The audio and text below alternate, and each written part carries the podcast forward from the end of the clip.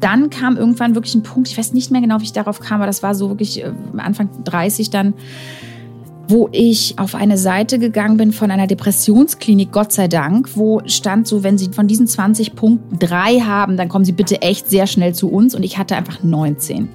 Hallo, herzlich willkommen zu Stahl aber herzlich. Heute treffe ich Nora Tschirner. Sie ist eine sehr bekannte Schauspielerin, Moderatorin und Musikerin. Und Nora spricht mit mir ganz offen über ihre Depressionen, unter denen sie viele Jahre lang gelitten hat. In diesem Gespräch werfen wir einen ganz persönlichen Blick auf Noras Depression und wie es dazu gekommen ist und auch wie sie herausgefunden hat aus der Depression. Aber wir schauen auch auf gesellschaftliche Einflüsse. Kann es sein, dass unsere Gesellschaft gewisse psychische Krankheiten einfach auch immer mehr hervorbringt?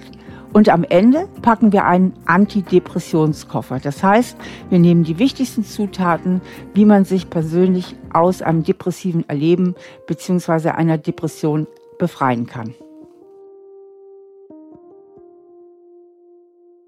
Ja, hallo Nora, schön, dass du da bist, dass du dir die Zeit genommen hast. Und jetzt bin ich natürlich sehr neugierig, über was du gerne mit mir heute reden würdest. Hallo, ich freue mich, dass ich da sein kann. Aber es gestaltet sich, glaube ich, wir müssen jetzt mal gucken, Steffi, weil es gestaltet sich, glaube ich, anders, als es sich bei dir sonst gestaltet, weil ich habe ja selber eine mittlerweile 20-jährige Depressionsgeschichte, die aber jetzt so seit wirklich, würde ich mal sagen, acht Jahren echt total befriedet ist. Ja? Und habe mich extrem gut aufgestellt. Das heißt, das Problem ist, ich habe gar nicht so richtig ein Thema. Also es ist kein Problem. Es ist eigentlich ein sehr schönes Gefühl. Und ich habe gedacht, vielleicht können wir mal ein bisschen den Bildausschnitt vergrößern und grundsätzlich über psychische Erkrankungen so in unserer Gesellschaft reden und über vielleicht so Sollbruchstellen auch in der Art, wie wir leben miteinander und mal ein bisschen auf Forschungsreise gehen. Und ich kann dich ein paar Sachen fragen aus deiner Expertise, die so vielleicht ein bisschen dazu beitragen können, dass man ja, dass man mal darüber redet, wo es eigentlich hakt. Ja, also ich habe sehr viele Fragen an dich wenn du sagst, ich habe das geschafft, da rauszukommen. Was waren so die entscheidenden Dinge? Magst du vielleicht einfach ein bisschen einsteigen und mal so mhm. kurz deine Geschichte erzählen und erzählen, was dir geholfen hat und was du vielleicht auch bis heute noch machst, um nicht wieder in ein altes Muster reinzufallen. Mhm. Ich fange jetzt mal so richtig so ein bisschen am Anfang an. Ich würde fast behaupten, dass mir was passiert ist, was, glaube ich, ganz vielen Leuten in der Gesellschaftsform passiert, in der wir leben. Dieses Gefühl in mir sehr, sehr klar war, dass ich eigentlich alleine zuständig bin für alles. Ja? Also, dass, dass, wenn es ein Problem gibt, ich das erstmal zu 85 Prozent geklärt haben muss, bevor ich mich zumute. Und ich lange Zeit verwechselt habe soziale Kompetenz damit, dass ich dachte, man ist kompetent und dann ist man auch noch sozial. Ich habe erst später verstanden, dass das eigentlich keinen Sinn ergibt, sondern dass es darum geht, sich mitzuteilen, bevor ein sehr, sehr großes Problem entsteht. Und dass es darum geht, sich natürlich zuzumuten und um Hilfe du, zu bitten. So. Mhm. Mhm. Wenn du von zumuten redest, dann hört sich das für mich so an als Psychologin, dass du eigentlich bemüht warst, Erwartungen mehr zu erfüllen oder ja, eigentlich genau. eher angepasst warst. Ne? Total, ne? angepasst. Ja, also absolut. nicht kein Stören, nicht anecken ja, und so weiter genau. wolltest. Hm? Genau. Und der nächste Schlenker wäre tatsächlich auch gewesen, dass es mir heute körperlich wehtut, das Wort zumuten zu benutzen, weil es für mich mittlerweile mhm. überhaupt nicht mehr so ist. Also ich benutze das aber bewusst, weil ich weiß, dass es sich für viele so anfühlt und das für viele auch eine große Hürde ist. Das war aber das Gefühl, ne? Ich darf mich nicht zumuten, weil das ist zu viel wenn man sagt, ich darf mich nicht zumuten, und das ist ja was viele Menschen mit dir teilen, oder du hast es ja jetzt nicht mehr, dann steckt dahinter ja nicht allein der Gedanke, der andere wäre so belastet, sondern meistens auch der Gedanke, und wenn ich ihn belaste, dann will der vielleicht mit mir nichts mehr zu tun haben ja. oder findet mich irgendwie doof. Genau. Also eigentlich, dass man mit einer persönlichen kleinen Ablehnung rechnet. Ja, das aber vor allen Dingen zu Recht. Also man hat das Gefühl, das wäre absolut klar, dass der andere gar nicht anders reagieren kann, weil es eben zu viel ist, weil man zu viel ist, weil es einem nicht zusteht, weil man dem anderen was abverlangt, was einfach eine Unmöglichkeit ist und eine Frechheit, ehrlich gesagt auch. wenn du sagst, du hast ja voll dran geglaubt, also warst ja voll identifiziert mit deinem Gefühl, ich darf mich nicht zumuten, haben ja normalerweise so einen roten Faden in die Kindheit. Mhm. Warst du ein angepasstes Kind? Also musstest du gucken, dass du nicht zu viel deine Eltern belastest? Also ich glaube auf jeden Fall immer, dass das in der Kindheit losgeht. Ne? Aber ich muss tatsächlich sagen, ich würde nicht behaupten wollen, dass meine Eltern ja, dass das irgendwie bei uns zu Hause so krass war oder so, dass man das so musste. Aber ich glaube, es gibt ein Bild, was man ausgestrahlt bekommt, wenn man durch die Welt läuft durch unsere, was das aussagt. Und das hat nicht nur mit meinen Eltern zu tun gehabt. Ne? Ein Spiegel, der besagt, und der hat übrigens ganz viel, da würde ich gerne noch zu kommen, mit dem Gefühl Wut zu tun. Also mhm. ich halte es für eine absolute Katastrophe, wie sehr das Gefühl Wut und Aggression stigmatisiert ist in unserer Gesellschaft, weil das Problem ist natürlich, wenn die Wut die Farbe ist, die nicht sein darf im Farbkreis, brechen bestimmte Gespräche automatisch früh ab. Die ersticken im Keim, weil wenn das nie ein Ausweg sein darf, dann kürzt man ab und wird früher still. Und das würde ich jetzt tatsächlich, da würde ich jetzt meine Eltern so ein bisschen aus der Pflicht nehmen, weil ich glaube, das ist wirklich überall das Ding. Aber das ist halt das, was so mitgeliefert wird. Werd nicht zu laut. Es hat ganz lange gedauert. Ich habe mit 28 zum ersten Mal in einer näheren Beziehung eine Person getroffen, die erstens mit ihrer Wut sehr gut umgehen konnte und die zweitens meiner Wut so gegenüberstand, wie noch nie jemand einer Wut bei mir gegenüberstand. Nämlich empathisch, aber abgegrenzt. Also der konnte sehen, oh, da ist aber viel los bei dir. Mann, Mensch, da stelle ich mir schwer vor. Aber er hat nicht gewertet oder vor allen Dingen sich verantwortlich gefühlt oder diesen Schuh angezogen oder sofort so eine, ja, aber was ist denn jetzt? Oder hat versucht, das zu retten oder sonst was. Und das hat gemacht, dass ich glaube, ich habe richtig so dieses Bild von, dass aus den hintersten Ecken meiner Kellerregale die letzten Fitzelchen von alter Wut, die nicht sein durfte, rauskam. Ich habe zwei Wochen lang, konnte ich nicht mehr im Liegen schlafen, weil ich so eine schwere Speiseröhrenverätzung bekommen habe. Es war wirklich so wie jemand, der zum ersten Mal merkt, dass er ein Drache ist. Und jetzt kommt aber so alles raus und der versenkt sich aber auch noch ständig selber. Wie so ein Drachenwelpe war das da habe ich zum ersten Mal angefangen, so mit meiner Wut zu arbeiten und auch mit, mit dem Thema zu arbeiten. Und ich glaube, das ist das, würde ich sagen, wo es anfing, dass das früh nicht mehr sein durfte, ausgestrahlterweise. Ja, Wut ist ja das Gefühl für die Selbstbehauptung. Ja. Also die Natur hat uns ja ganz viele Gefühle mitgegeben, dass wir uns anpassen, dass wir uns binden. Ja, die Liebe, die Trauer sagt immer, wir haben irgendwas Wichtiges verloren. Die Angst ist meistens die Angst, eine wichtige Bindung zu verlieren oder zu versagen.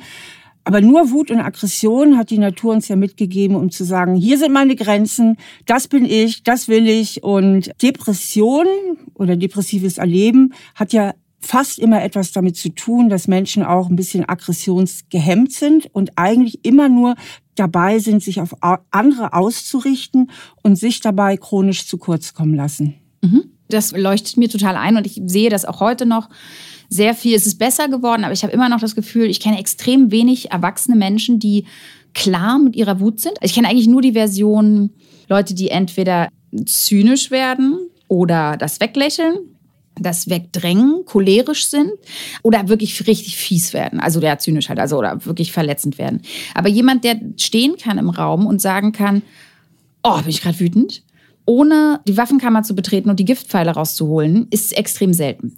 Und ich beobachte auch, auch ähm, als Mutter habe ich mich sehr, sehr damit beschäftigt, weil es gibt ja eine Phase dafür, wo dieses Gefühl neu auftaucht, die ja äh, bezeichnenderweise bei uns auch schon als Trotzphase bezeichnet wird, wo ich jedes Mal Gänsehaut kriege vor Horror, weil ich das ein ganz fürchterliches Wort finde, weil es einfach wirklich eine Autonomiephase ist, wo das integriert werden darf als Gefühl. Und mir sagte eine Therapeutin auf meinem Weg irgendwann mal, dass wenn man wütend ist, man eigentlich als Kind sich unendlich nah ist und man sich auch sehr liebt. Also für mich ist das eben auch die, das ist der Türsteher der Integration sozusagen. Und wenn das Gefühl integriert ist, also ich habe ja heute auch noch Wut, aber ich erkenne sie extrem früh und mittlerweile sind wir total versöhnt und mittlerweile ist das Bild für mich eigentlich so, dass meine, wie so meine, so in so nächtlichen, dunklen Raum, meine Landesgrenze einmal so aufpulsiert, so ganz sanft, wie so ein Meereswesen in so Regenbogenfarben. Ne? Dass das einmal so leuchtet in der Nacht und ich genau weiß, okay, krass, guck mal, da ist noch, läuft ein Fluss an der Grenze lang und so. Und das war ja früher überhaupt nicht möglich. Ne? Das war immer klar, oh Gott, Wut darf nicht und ne, so sonst platzt der Mond. Und der muss ja gar nicht Aber platzen, wenn er integriert ist damit hast du was ganz Wichtiges eben auch gesagt, nämlich die Früherkennung. Ne? Und ja. die Früherkennung ist ja so wichtig, denn gerade Menschen, die sehr konfliktscheu sind, also sprich, die notorisch ihre Wutgefühle unterdrücken, können ja irgendwann total ausflippen, wenn nämlich das Fass am Überlaufen ja. ist, ja. Und davor so. haben mhm. sie zehnmal Sachen runtergeschluckt, mhm. haben aber nichts gesagt und dann baut sich ja so eine Art kalter Wut auf und irgendwann rasten sie aus ja. und das ist dann ja auch nicht immer so ganz fair. Ne? Dann nee, genau. kann das Gegenüber ja zu Recht sagen, sag mal, hey, hättest du das nicht früher sagen können? Das hätte ich auch gleich abstellen können. Ja, ne? also so. Es ist keine, es macht keine Kommunikation möglich, weil es halt eine Vokabel gibt, die nicht benutzt werden darf. Und die kommt nicht in Verbindung. Und Wut kann ja im besten Falle sowohl eben eine sofortige, sehr nahe Verbindung zu sich selbst eben darstellen und danach auch zur Außenwelt, wenn sie dann konstruktiv umgemünzt wird, dass man nämlich einmal um Block geht und sagt, warte mal ganz kurz, was ist denn das jetzt? Warum geht das so ab? Mhm. Da ist links, da ist rechts. Okay, und dann geht man wieder rein und sagt, pass auf, wie folgt das und das bräuchte ich jetzt oder das und das ist ein alter Schlips, auf den du gerade getreten bist oder das und das geht einfach, ist komplett unverhandelbar. Aber wenn es schon von vornherein das Gefühl nicht geben darf, dann ist eigentlich gar nichts mehr möglich an Beziehungen irgendwo. Ja, aber die hohe Schule der Wut ist ja, ich knüpfe jetzt mal direkt an, an was du sagst. Denn Wut geht oft ein Gefühl der Kränkung voraus. Ne? Ja. Wir fühlen uns irgendwie verletzt und bam sind wir wütend. Mhm. Zack. Ne? Jemand beleidigt uns oder wir fühlen uns beleidigt mhm. und denken sofort, du blöde Kuh. Ja. Ne? Also das ist ja eine ganz schnelle Reizreaktion. Und jetzt kommt ja was hinzu, dass wir ja unsere eigenen Prägungen mitbringen. Ich rede in dem Zusammenhang immer vom Schattenkind. Das Schattenkind ist so ein Symbol, was uns in frühen Lebensjahren eben auch geprägt hat, dass ja alles durch den Filter unserer eigenen Interpretation geht. Mhm. Das heißt, nicht jede Wut, die ich habe, nicht jede Kränkung, die ich habe, ist tatsächlich auch berechtigt mhm. und gehört nicht wirklich in das Hier und Jetzt, sondern manchmal sind es ganz alte Dinge, ja. wo ich getriggert werde und wo der andere eigentlich gar nichts dafür ja. kann. Mhm. Wenn du einmal um Block gehst, stelle ich mir vor, du sortierst dich dann auch noch mal schnell, was ist jetzt vielleicht mein Anteil genau. und ja, was absolut. gehört wirklich zum anderen. Absolut. Mhm. Und diese Kartierung letztendlich dieser ganzen alten Urstromtäler oder eben dem Auseinanderhalten zwischen neuen, aktuellen, wirklich Beziehungsverhandlungen, das ist, habe ich halt eben gelernt über die Jahre. Und deswegen finde ich es ganz schwer zu sagen, was davon jetzt zum Beispiel mit meinen Eltern zu tun hat, weil ich auch weiß, ich kenne Fälle, wo Leute Rückführungen gemacht haben, wo rauskam, dass das, weiß ich nicht, medizinische Eingriffe in der Schwangerschaft waren, wo sich sozusagen dieses Urwesen was einfach noch keine Informationen hatte, die man als erwachsener Mensch später hatte, gekränkt fühlen musste, allein schon durch den Eingriff, obwohl keiner eine ernsthafte Attacke auf sein Selbst vorhatte. Ne? Und so deswegen, wo fängt's an, wo hört's auf sozusagen? Aber das bin ich wirklich ziemlich gut abgelaufen bis zu dem ersten Moment meiner Urkränkung so und habe das aufgelöst tatsächlich und dann relativiert sich alles, was danach kommt, auch total. Und man kann das befrieden. Ne? Ich habe tatsächlich, ähm, das war jetzt das Letzte, was ich gemacht habe. Da finde ich mich aber schon seit Jahren wirklich weit in den schwarzen Zahlen. Das sind jetzt so Bonussachen, ja, wo man so merkt, ja, voll, wo es einfach dann auch Spaß macht und sagt, uh, da gehe ich mich doch heute mal mit meinem Unterbewusstsein treffen, war ich in einer Hypnosetherapie tatsächlich. Und das war extrem Wahnsinn. Es war wirklich toll. Also ich glaube, dass das auch zu einem Zeitpunkt, wo man vielleicht noch nicht so gut sortiert ist, ganz schön düster und bedrückend auch sein kann und äh, bedrohlich vielleicht sogar. Ich glaube, wahrscheinlich meistens doch hilfreich, aber das muss jeder für sich sagen. Aber für mich war das wirklich wie so ein Ausflug ins Phantasialand im besten Sinne, weil es einfach, es war wirklich so äh, Meeting the Gang. so, mhm. ach, guten Tag, mein Unterbewusstsein. Ich hatte schon viel von Ihnen gehört. Freut mich und so. Und so wollen wir hier noch gemeinsam was basteln, wollen wir da mal gucken und so. Das war ganz toll. Und im Zuge dessen sind da auch nochmal ganz tolle Sachen passiert. Ne? Aber das war, da würde ich sagen, komme ich her, genau aus dem, was du sagst. Eine gedeckelte Wut, die dann nur noch den Ausweg letztendlich von Depressionen irgendwann hatte. Hinter Depressionen steckt oft eine wahnsinnig kalte Wut, ja. Also, dass man halt, weil man sich auch zu wenig selbst behauptet oder sein Leben zu wenig mitgestaltet, sondern sich auch ein bisschen widerfahren lässt, dass dann irgendwann durch dieses Unterdrücken von Wut auch so ein Gefühl der Hilflosigkeit und Ohnmacht aufkommt. Und das ist ja auch so ein Teil des depressiven Erlebens, ne? dieses Ohnmächtige. Ich kann jetzt gar nichts mehr tun, das hat eh keinen Sinn.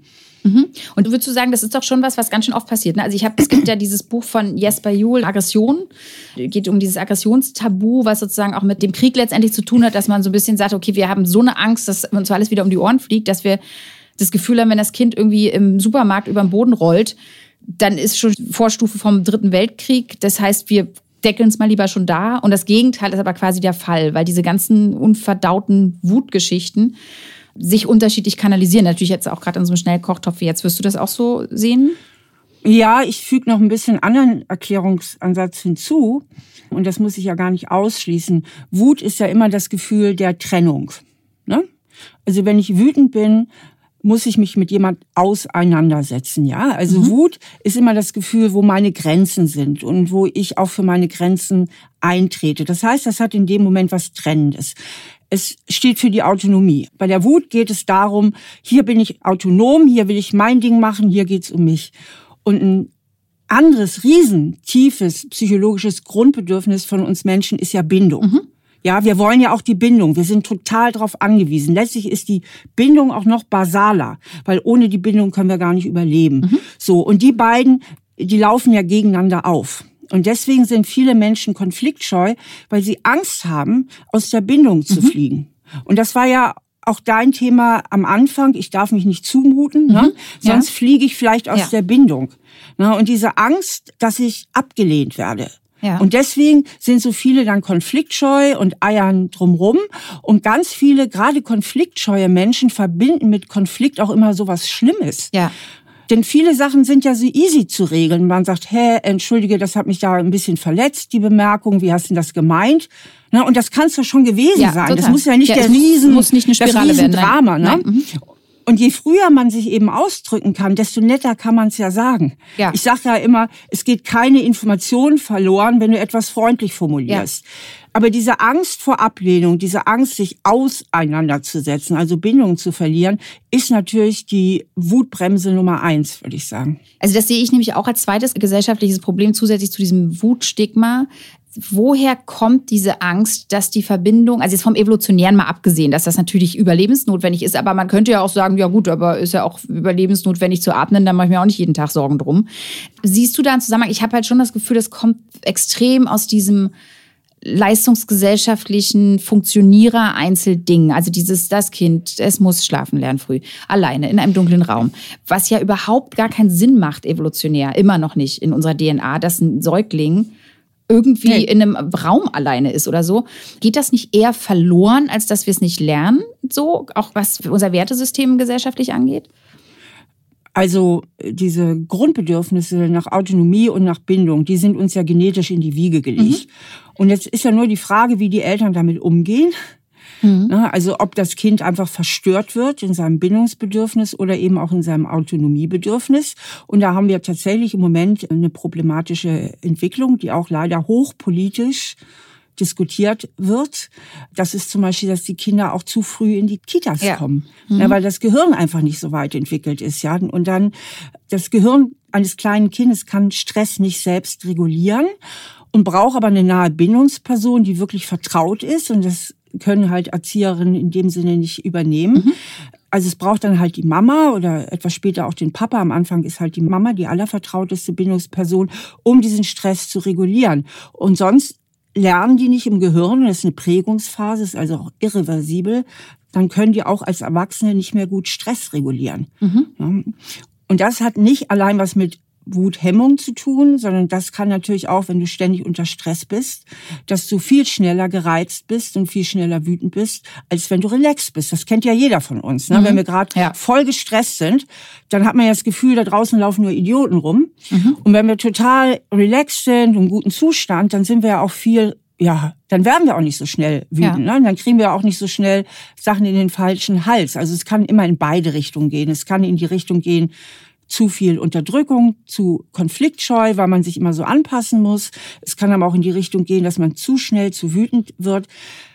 Die Grundmelodie von allem ist eigentlich in einem Satz zusammengefasst. Wenn die Eltern, aus welchen Gründen auch immer, überfordert sind, dem Kind seine tiefen Wünsche nach Bindung zu erfüllen, und Bindung heißt ja wickeln, kuscheln, anziehen, füttern. Die ersten Bindungshandlungen sind ja auch sehr körpernah dann wird das Kind dafür die Verantwortung übernehmen, mhm. dass seine Beziehung zu seinen Eltern gelingt. Es wird sich irgendwie so verhalten, dass es mit Mama und Papa klarkommt, weil es ist auf Mama und Papa existenziell angewiesen und fängt an, sich zu früh zu sehr anzupassen. Mhm. Und das führt dann eben auch zu dieser Aggressionshemmung. Mhm. Und das kann aber später auch zum Gegenteil führen, dass man in der Jugend ein Antimuster entwickelt und zu sehr ins Gegenteil, als Überkompensation, ja. zu aggressiv wird, ne? Mhm. zu wütend, bei Kleinigkeiten schon total ausflippt. Mhm. Und aber ist es nicht so, ich sage das jetzt mal ganz, wie ich das denke, ja? Also bei der Propagandamaschinerie immer noch, auf die wir uns alle geeinigt haben, dass zwei Erwachsene und ein oder zwei Kinder das irgendwie überhaupt wuppen können, plus noch irgendwie ein hottes Couple miteinander sind, ist das nicht also eine absolute Überforderungsimperium? Das ist doch eine Katastrophe. So Komplett. sind wir doch überhaupt gar nicht gemeint. Das ist einfach too much. Die Evolution ist überhaupt nicht in unserem Zeitalter angekommen. Nach der Evolution, unsere Gehirne haben noch diese Steinzeitausrüstung. Ja, wir haben noch nicht mal eine 2.0-Version vom Gehirn. Eben, ja? da komme ich immer mehr so hin, dass ich dann später auch gescheitert bin an diesem Trugbild, wo, glaube ich, ganz viele Leute jetzt aktuell, sieht man es nochmal mehr, auch scheitern, wie fürchterlich wir uns aufstellen. Also als Spezies, die einfach größer gemeint ist, also mit mehr Individuen einer Gruppe, wo es plötzlich nicht mehr darum geht, dass alle das Gleiche können, wie ja auch in unserem Schulsystem total befördert wird. Na, alle müssen das Gleiche können, anstatt einfach zu sagen, hey, hat noch nie Sinn gemacht in der Evolution. Natürlich sollten Leute irgendwie bestimmte Besonderheiten haben, weil man ist ja zusammen. Man kann ja denjenigen fragen, der was Besonderes kann. Und dann als diese Kleinfamilie, das ist doch der totale Wahnsinn. Deswegen will ich gar nicht so auf diese, wo sind die Eltern, wo haben die Eltern das verkackt, weil ich so denke, wie soll man das denn nicht verkacken? Es ist einfach ein komplettes Irrsinnssystem. Und wir müssen doch anfangen, darüber zu reden, wie artgerechte Menschenhaltung auch geht und nicht nur über einzelne Prozesse. Ja, wirklich. Also wir wissen aus Büchern, dass man einen Hund, wie man den halten muss und wann der nicht ausgelastet ist, aber das ist ein Mensch, das ist auch irgendwie so die Arroganz einer individualisierten Spezies zu vergessen, dass es doch trotzdem ein Set gibt von Grundbedürfnissen, die uns allen gleich sind. So. Genau, aber vielleicht, um das mal klarzustellen, es geht in meinem Ansatz ja auch nicht darum zu sagen, die Eltern haben es verkackt. Das ist ja überhaupt nicht mein Ding. Nur, was man wissen muss, wenn wir geboren werden, ist unser Gehirn nur zu 25 Prozent ausgebildet. Und das sind nur so Reptiliengehirnfunktionen, also wo es um Essen und Trinken und so ganz primitive Sachen geht. Und der ganze Rest wird verschaltet. Das heißt, ein Gehirn kommt gar nicht darum herum, mhm. geprägt zu werden. Ja. Und wenn ich wissen will, wie ich geprägt wurde, also welche subjektive Brille ich auf der Nase habe, ist es total wichtig, einen Blick darauf zu werfen, wie ich eigentlich aufgewachsen bin. Und darum geht es. Es geht nicht um Elternbashing, sondern es geht darum, hey, Woran was ist denn so? meine Prägung? Was, ja, ist, was genau. ist meine Matrix? Ne, denn genau. nur wenn ich die Matrix weiß, kann ich eine Distanz dazu einnehmen. Genau, das, das glaube ich auch total, dass du da das so angehst. Aber ich, wie gesagt, versuche jetzt mittlerweile immer so zu gucken, wie die Zusammenhänge sind, weil ich habe das Gefühl, wir tun immer noch alle gesellschaftlich so, also du und ich jetzt nicht, aber ja. so, so, als wären das die Ausnahmefälle. Aber das, was ich sehe, ist ja eine Dauerüberforderung. Also es ist ein System, was krank ist und wovon die Leute, die die mutigsten sind, bei dir landen, ne, bei, in psychologischer Betreuung landen, aber das ganze System funktioniert da von vornherein nicht. Und wenn man dann mal ein Beispiel hat, wo es funktioniert, ist es doch eher verheerend, sich danach zu richten, weil es quasi fast wie eine Mutation ist, wo das dann doch mal klappt. Deswegen benutze ich wirklich bewusst dieses Wort artgerechte Haltung. Es ist einfach eine Überforderung. Ich arbeite viel mit Pferden zusammen und auch in Herden. So, und ich habe zwei Mutterstuten und zwei Tochterstuten. Und ich, ich kenne das noch so, Pferde stehen in Boxen und manchmal dürfen die raus. Aber ich habe die dann irgendwie in der Offenstallhaltung gehabt und da gab es einen Wallach, der diese Herde übernommen hat. Und der, immer wenn ich kam, weil er wusste, ich bin auch ein Chef und ich stehe auch über ihm, kam der sofort an, hat gecheckt, ah, ist die noch im Chefmodus? Wir haben so zwei, drei Rituale. Er merkte, ich stehe sicher. Und dann ist der neben mir eingeschlafen, wie kein Pferd eigentlich schläft. Der stand und ist immer wie so geschwankt, wie so ein Betrunkener. Der war so todmüde, weil die, die einfach zu wenig in dieser Herde waren für diese Aufgaben. Und das ein Pferd würde immer auf sich achten, zu balancieren. Und der nächste Schritt war, dass ich die einfach alle in eine größere Herde gepackt habe. Und seitdem können die alle interagieren. Und das ist doch aber bei uns Menschen eigentlich das Gleiche. Und das kann doch nicht nur sein, ich rufe mal in einer anderen Stadt an oder am Ende der Stadt und quatsch mal, sondern müssen wir nicht wirklich auch örtlich näher zusammenrutschen, um wirklich füreinander da zu sein.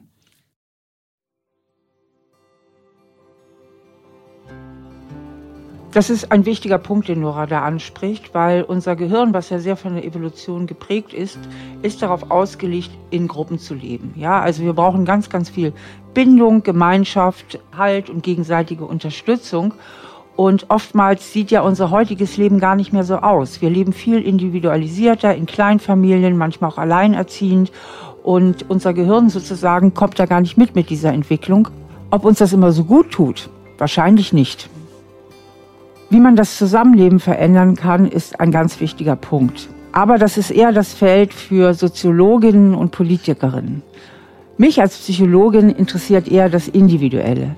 Und deswegen möchte ich jetzt nochmal gemeinsam mit Nora mir anschauen, wie hat sie es ganz persönlich geschafft, aus ihrer Depression herauszukommen und was macht sie heute, damit sie gesund bleibt.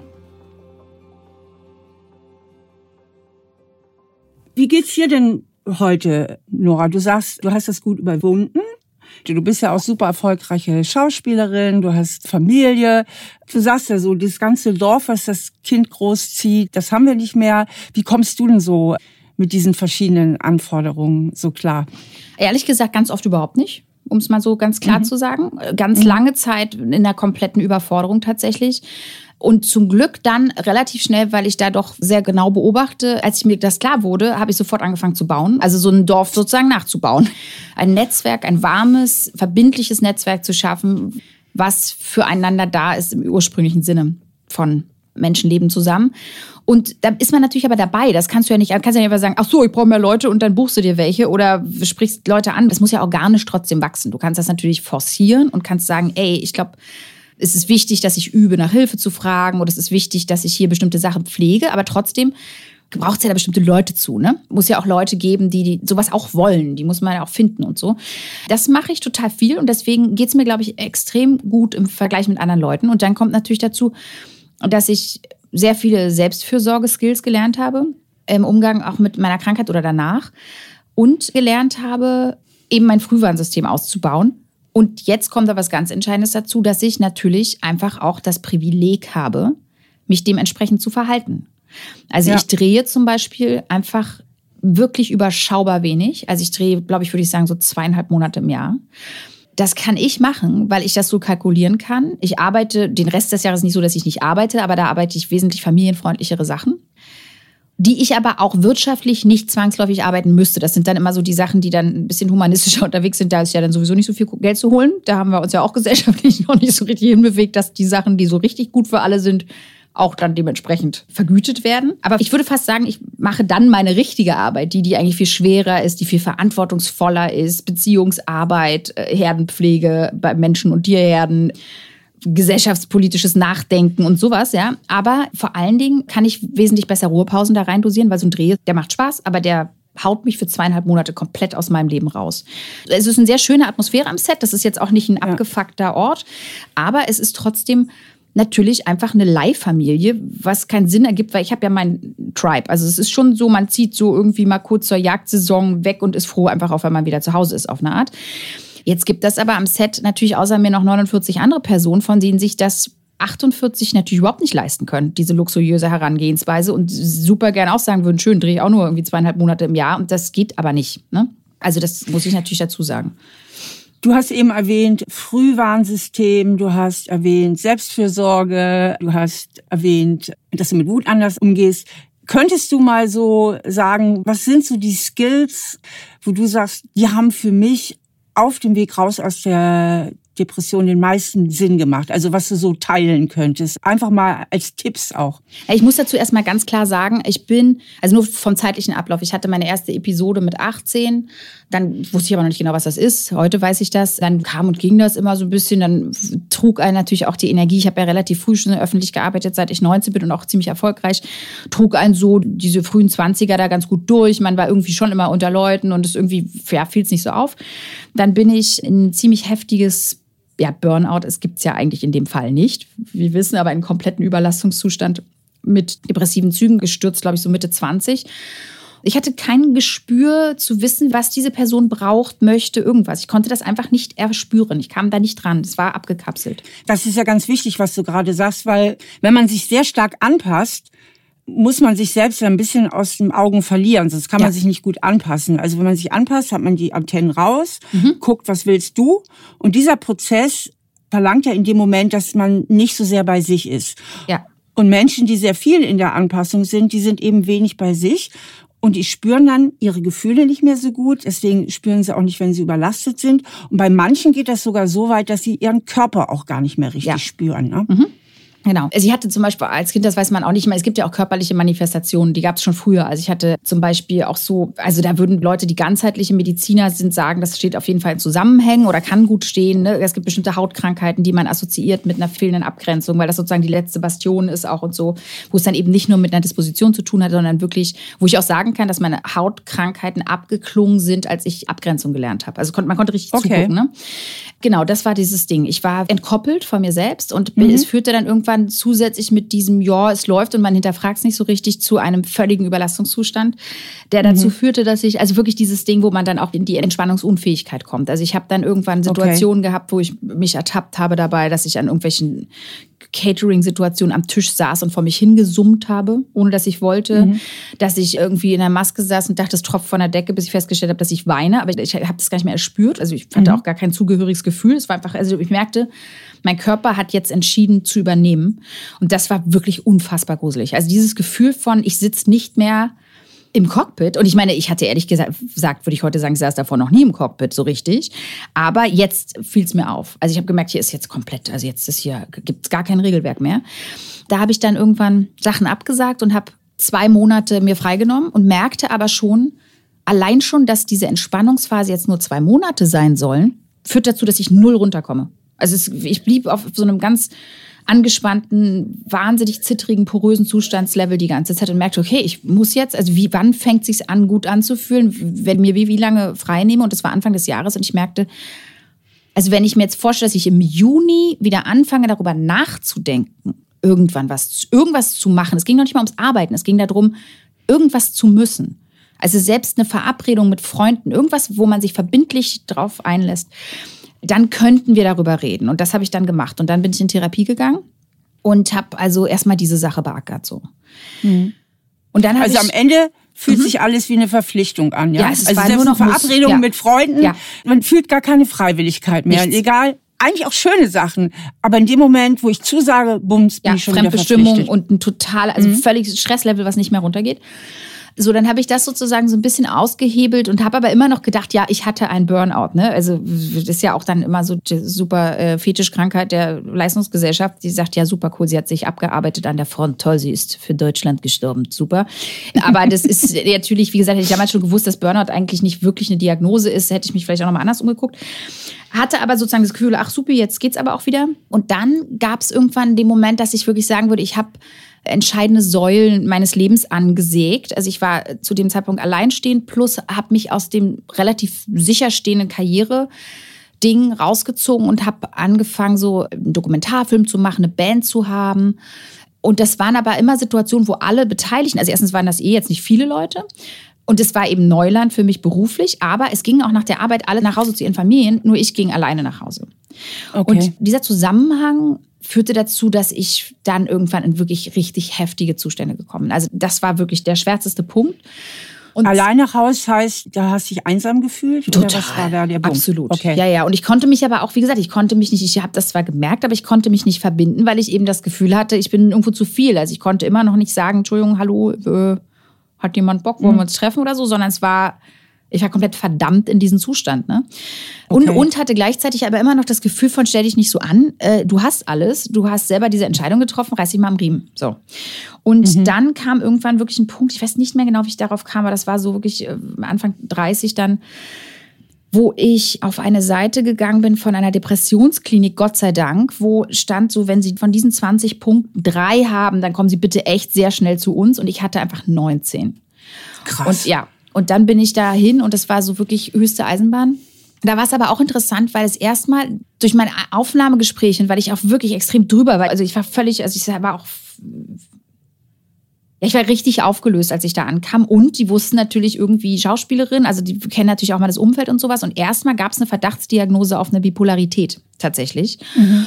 Ist das unangenehmer als bekannte Schauspielerin, sich in so eine Klinik zu melden? Also dachtest du, oh, Nora Tschirner, ich stehe auch im Damals ja. Leben. Also ich, hab, ich bin in eine Privatklinik gegangen, die ja. interdisziplinär war. Das heißt, der im Nebenraum hatte vielleicht eine kaputte Hüfte und der nächste hatte irgendwie Magenkrankheit und es wusste niemand, mhm. dass ich, was ich da habe.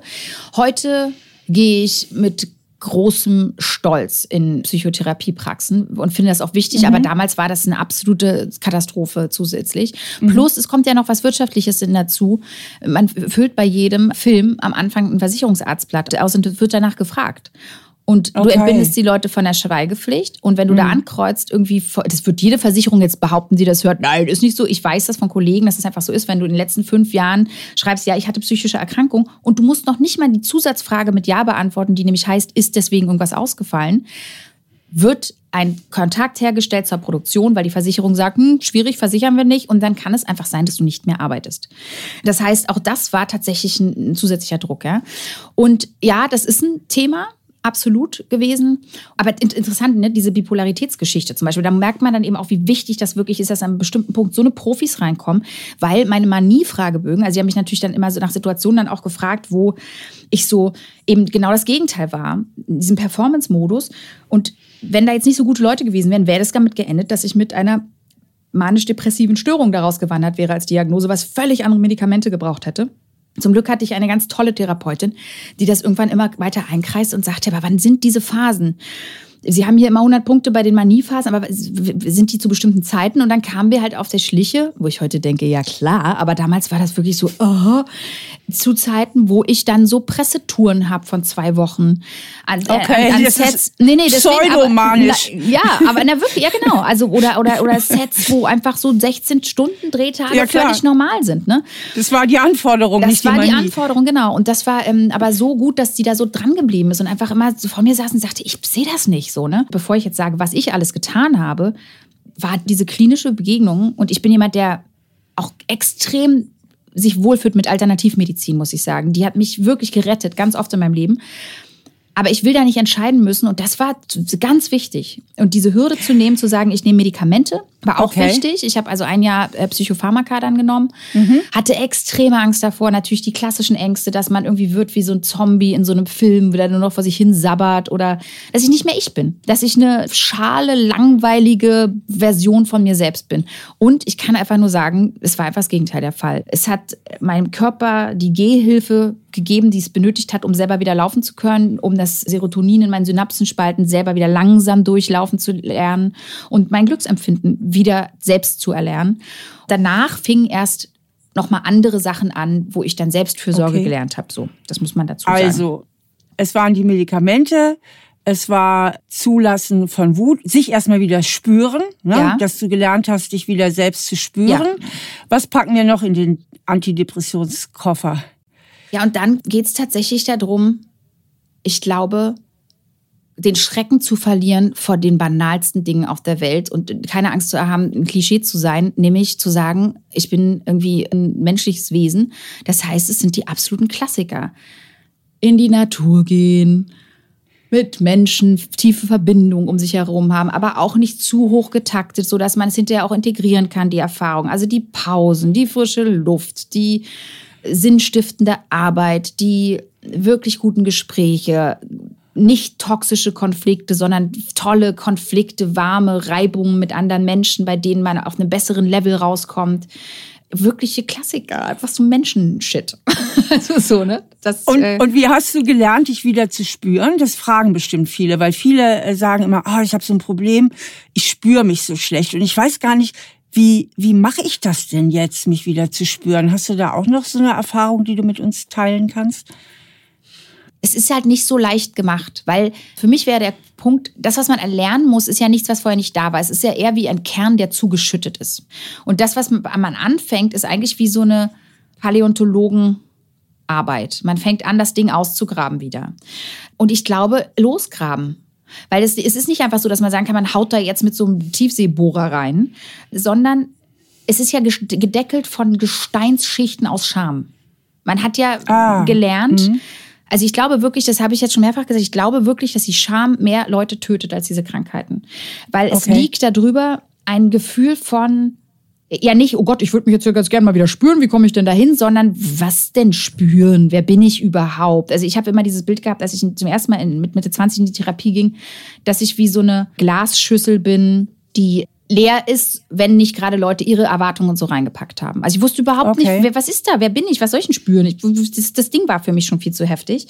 Ich glaube tatsächlich, wenn man es so weit ist, dass man dieses Gefühl hat, dass man sich nicht spürt, muss man einfach in eine Therapie gehen. Also allein schon der erste Blick von meiner Therapeutin damals, die fantastisch ist und die mich wirklich schon mit Mitte 20 anfing, einfach wirklich zu retten, weil ohne die hätte ich es auch gar nicht in die Klinik geschafft. Also mhm. ich danke dir extrem für diese wahnsinnigen, tollen Stunden.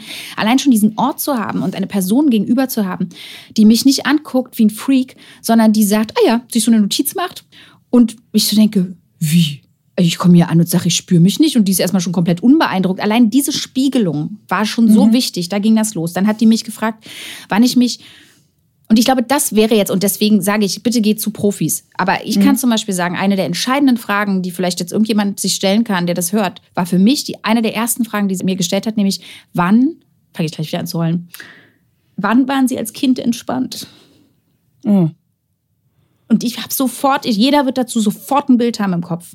Und ich, ich bei mir war das sofort das Bild, entweder wenn ich mit Tieren war, mhm. weil es keine Erwartung gab, oder wenn alle Erwachsenen sich unterhalten haben und der Fokus war nicht auf mir und ich konnte einfach am Rand liegen und so langsam so eindösen und so ein bisschen zuhören. Das waren die Situationen.